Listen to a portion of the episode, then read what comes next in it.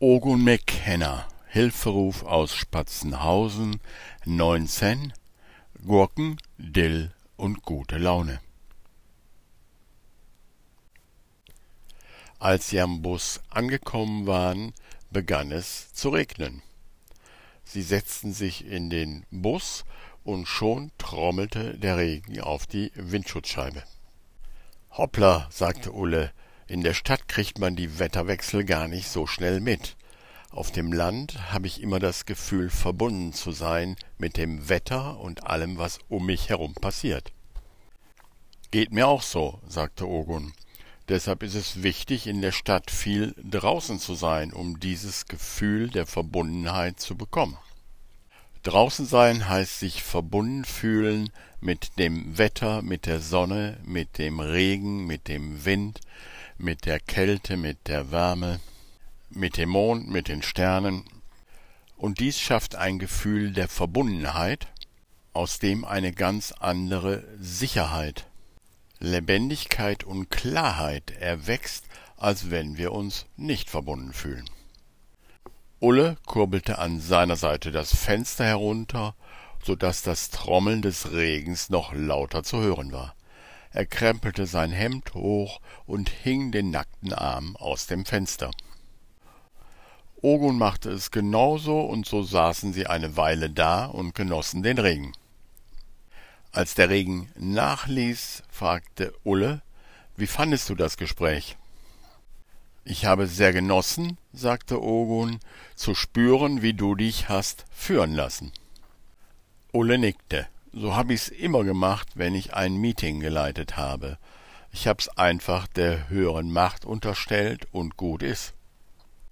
Das habe ich gespürt, sagte Ogun, und es war gut so. Der Anfang ist gemacht. Heilung braucht oft etwas Zeit, nicht weil die Heilung wirklich Zeit braucht, sondern weil unser Widerstand Zeit braucht, aufzuweichen. Es dauert, bis wir wirklich bereit sind, einen anderen Weg zu wählen. Du bist gar nicht zum Zuge gekommen, sagte Ulle, mit deinem Arbeitsauftrag oder mit deiner Frage, ob Martin etwas mit dem verschwundenen Häcksler zu tun hat. Es war einfach noch nicht dran, sagte Ogun. Ich hab die ganze Zeit nach innen gespürt, ob ich fragen sollte, aber es kam kein Impuls. Warten wir's ab. Der Regen ließ etwas nach, und Ulle fragte, wie geht's weiter? Ogun hielt den Zettel mit den Adressen hoch, die Martin ihm gegeben hatte, und sagte, ich würde mir gerne alle drei Graffitis von Martin anschauen, die er uns aufgeschrieben hat. Du kennst Martin gut, aber ich glaube, ich könnte durch das Betrachten der Bilder besser verstehen, was ihn bewegt.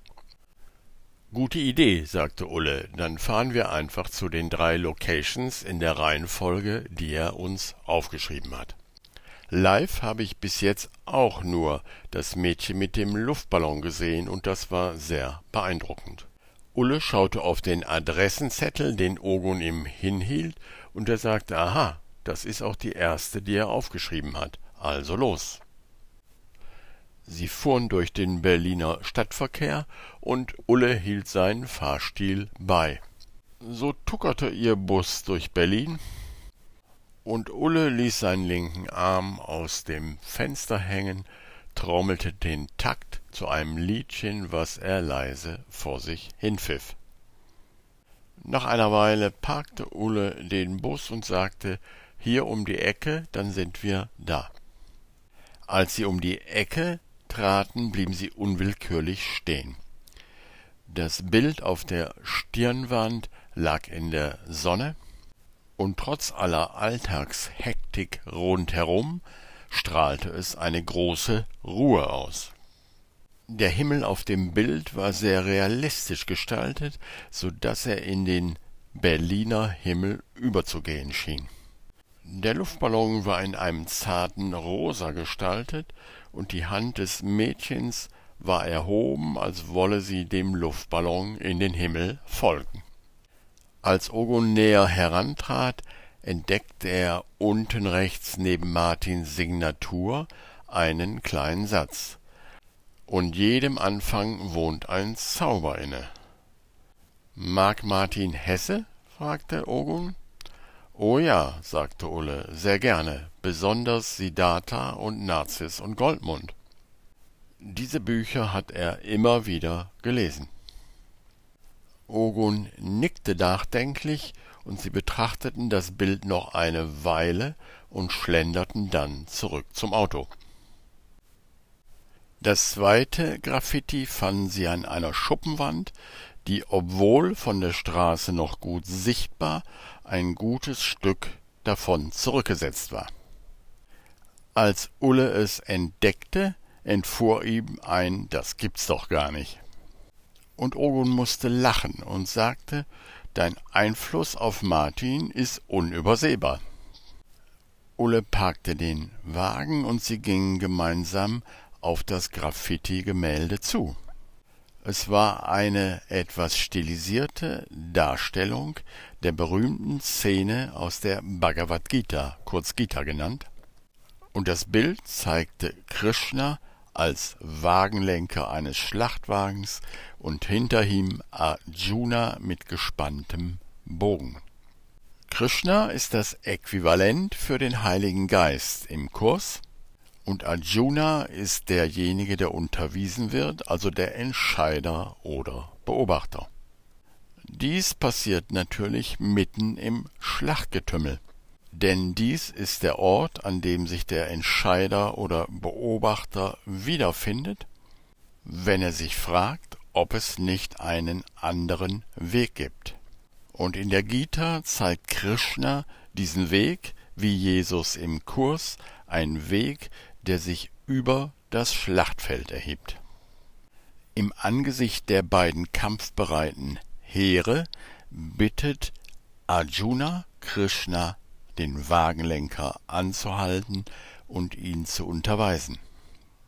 Dies ist genau der Moment, in dem wir um einen neuen, einen anderen Weg bitten. Ogun, dem diese Gedanken durch den Kopf gingen, war noch immer, wie Ulle auch, in die Betrachtung des Gemäldes vertieft. Dann wandte er sich an Ulle und sagte, wie Krishna in der Gita, so bittet uns Jesus im Kurs, uns über das Schlachtfeld zu erheben, indem wir uns über die Idee der Körper hinaus bewegen. Es gibt im Kurs eine wunderschöne Stelle im 23. Kapitel. Lasst euch emporheben und schaut von einer höheren Warte aus darauf herab. Von dort wird eure Betrachtungsweise eine völlig andere sein. Hier innerhalb des Schlachtfeldes scheint es in der Tat wirklich zu sein. Hier habt ihr euch entschieden, ein Teil davon zu sein, hier ist Mord eure Wahl. Von oben aber wählt ihr Wunder anstatt Mord, und die Betrachtungsweise, die aus dieser Wahl kommt, zeigt euch, dass die Schlacht nicht wirklich ist und man ihr leicht entrinnen kann. Körper mögen kämpfen, doch ist der Zusammenprall von Formen bedeutungslos. Und er ist vorbei, sobald euch klar wird, dass er nie begonnen hat. Sie gingen schweigend zurück zum Bus und fuhren zur dritten Location. Dieses Graffiti war leicht zu finden, denn es zierte die Wand über einem Laden, der vegetarische Hamburger verkaufte. Der Laden hieß Dillburger und Co. Der Name war auf eine große Holzgurke geschrieben, die im Fenster hing. Martin hatte einen großen Dillburger auf die Wand darüber gesprayt. Dabei bildete der herunterlaufende Ketchup einen roten Pfeil, der auf die Eingangstür verwies. Ogun grinste und sagte, Komm, Ulle, wir ermitteln weiter beim Essen. Ich lade dich ein.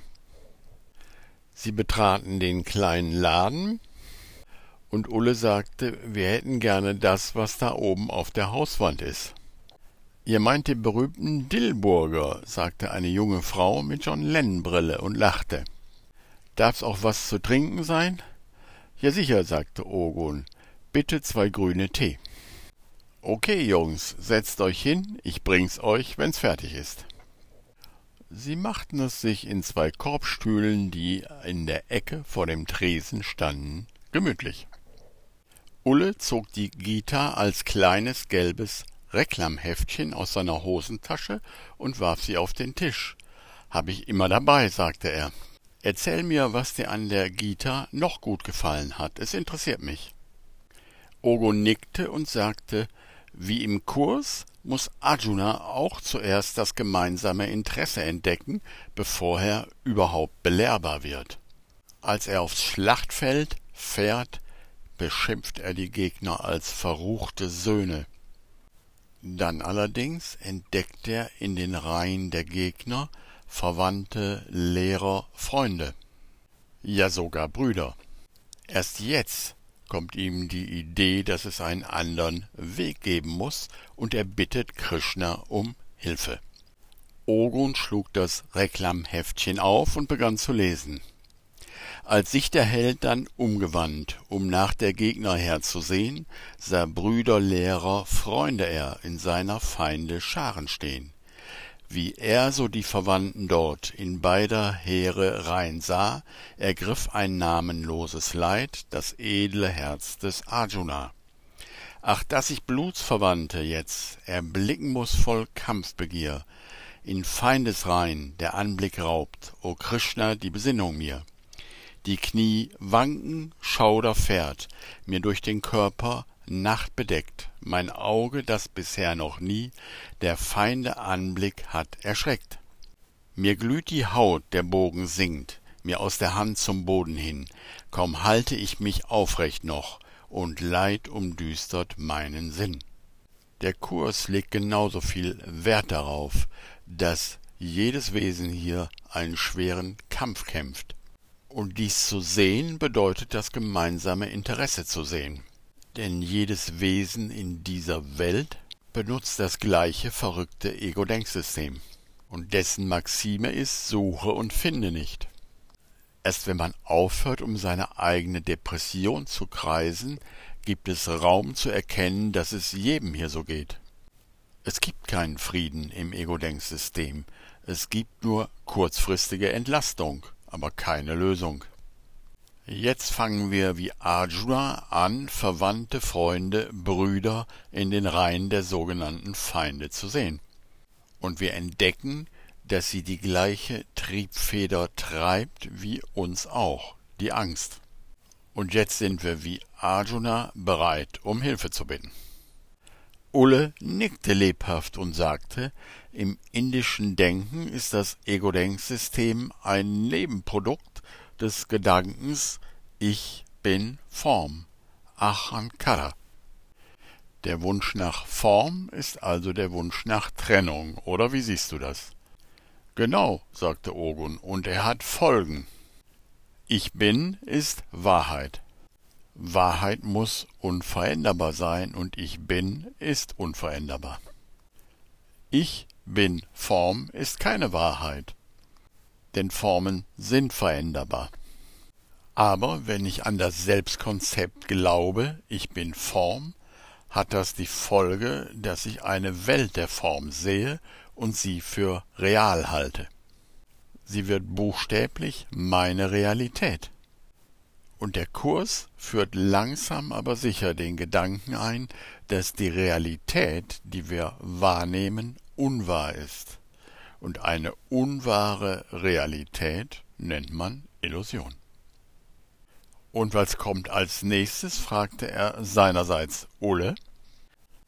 Nun, lachte Ulle natürlich, die Wut und der Zorn, denn wir sind stinksauer, dass die von uns kreierte Realität nicht wahr ist und damit natürlich auch nicht beständig, sondern höchst wechselhaft.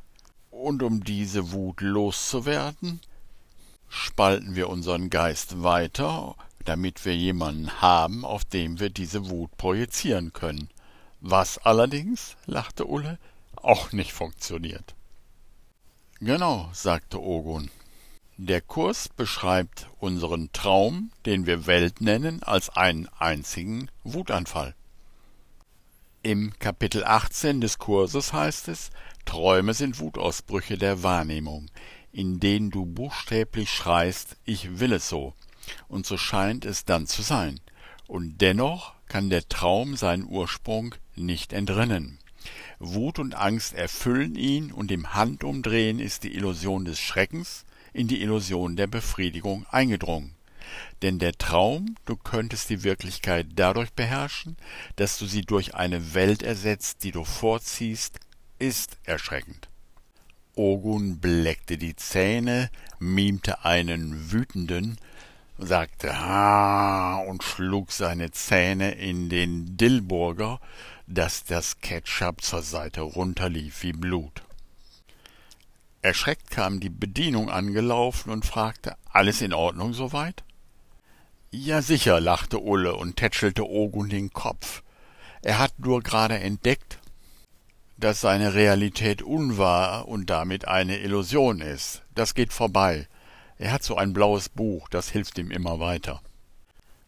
Ogun nickte schnell zustimmend und machte ein freundliches Gesicht, um der Bedienung zu signalisieren, dass alles in Ordnung sei. Die Bedienung schien noch nicht ganz überzeugt, sagte aber jedenfalls, am Essen kann's nicht liegen. Bisher hatten wir keinerlei Nebenwirkungen. Ulle biss ebenfalls in den Dillburger, kaute genüsslich und sagte dann, es schmeckt einfach zu gut, um wahr zu sein. Dies entlockte sogar der Bedienung ein Lachen, und so ließen sie sich in Ruhe ihren Dillburger schmecken. Auch der grüne Tee war vorzüglich und belebte ihren Geist. Zufrieden saßen sie da, schauten aus dem Fenster auf das Treiben der Großstadt und genossen es einfach nur schweigend beieinander zu sein. Nach einer langen Weile fragte Ulle Was meinst du, können wir noch was für Martin tun? Ogo nickte und sagte Oh ja, wir können den Willen Gottes tun, so wie es übrigens auch die Gita vorschlägt. Aha, welchen Vers meinst du? fragte Ulle. Den fünfundfünfzigsten Vers im elften Gesang, sagte Ogun, schlug das Reklamheftchen auf und las vor. Wer mich ehrt und meinen Willen tut, wer ohne Hass und Neigung ist, der geht beselig zu mir ein, o Arjuna, nach kurzer Frist. Aber ist der Wille Gottes nicht schwer zu erkennen? fragte Ulle. Nein, überhaupt nicht, sagte Ogun. Gottes Wille für dich ist jetzt, und er will Frieden, Freude, Entspannung für alle. Dies ist die Frequenz, die jeder jederzeit wählen kann, und wenn er sie wählt, wird er in ihr leben. Wenn er in ihr lebt, wird sie sich ausdehnen. Ausdehnen ist wirkliches Erschaffen. Im Gegensatz zu Projizieren, welches nur Fehlerschaffen ist. Dies können wir verstehen, sobald wir die Idee des Opferns beiseite gelegt haben. Und diese Idee des Opferns ist im Christentum das Kernstück. Aber auch in vielen anderen Religionen spielt sie eine große Rolle. Deshalb ist die Idee, dass Opfern das Gegenteil von Liebe ist, für uns nicht so ganz leicht zu durchschauen. Aber dies ist notwendig und der Kurs weist an vielen Stellen darauf hin. Im Kurs heißt es, ihr seht keine anderen Alternativen, denn ihr könnt die Tatsache nicht akzeptieren, dass Opfern nichts einbringt. Opfern ist für euer Denksystem so wesentlich, dass euch Erlösung unabhängig von Opfern nichts bedeutet. Eure Verwechslung von Opfern und Liebe geht so tief, dass ihr euch Liebe ohne Opfer gar nicht vorstellen könnt. Und genau dies müsst ihr euch anschauen. Opfer ist Angriff, nicht Liebe. Den Willen Gottes zu tun ist also in Wirklichkeit ganz einfach, weil er dein eigener Wille ist. Und dies wird dir sofort klar, wenn du aufhörst, die Welt verbessern zu wollen. Wir müssen diese Welt nicht verbessern. Sie ist ein wunderbarer Lernort, um uns daran zu erinnern, wer oder was wir wirklich sind. Also ist das Beste, was wir jetzt für Martin tun können, Friede, Freude, Entspannung für uns hier und jetzt zu wählen, verstehst du? Das Paradox besteht darin, desto weniger du die Welt verbessern willst, desto besser für die Welt. Denn wenn du in deinem Geist eine Frequenz von Freude, Frieden, Entspannung wählst, hat dies einen gewaltigen Einfluss auf die Welt, die du siehst, denn sie ist eine Projektion des kollektiven Bewusstseins. Und Frieden statt Angst zu wählen, ist der maximale Beitrag zu diesem kollektiven Bewusstsein. Prima, sagte Ulle, dann schlage ich vor, dass wir jetzt mit dem Bus in die Natur fahren. Ich kenne eine tolle Feuerstelle am See, wo wir uns einen Fisch braten könnten und ein paar Kartoffeln dazu essen. Wie wäre das? Genau meine Kragenweite, sagte Ogun, und du siehst, dass dein Wille, mein Wille und Gottes Wille eins sind. Er zahlte und bedankte sich noch einmal für das gute Essen. Ich wusste nicht, sagte er, dass Gurken und Dill so gute Laune machen können. Es ist schön, dass es Ihnen geschmeckt hat, sagte die Bedienung. Sie sollten möglichst viel in Ihrem blauen Buch lesen, denke ich. Ich glaube, das ist wichtig für Sie. Das mache ich gern, sagte Ogun. Gott segne Sie.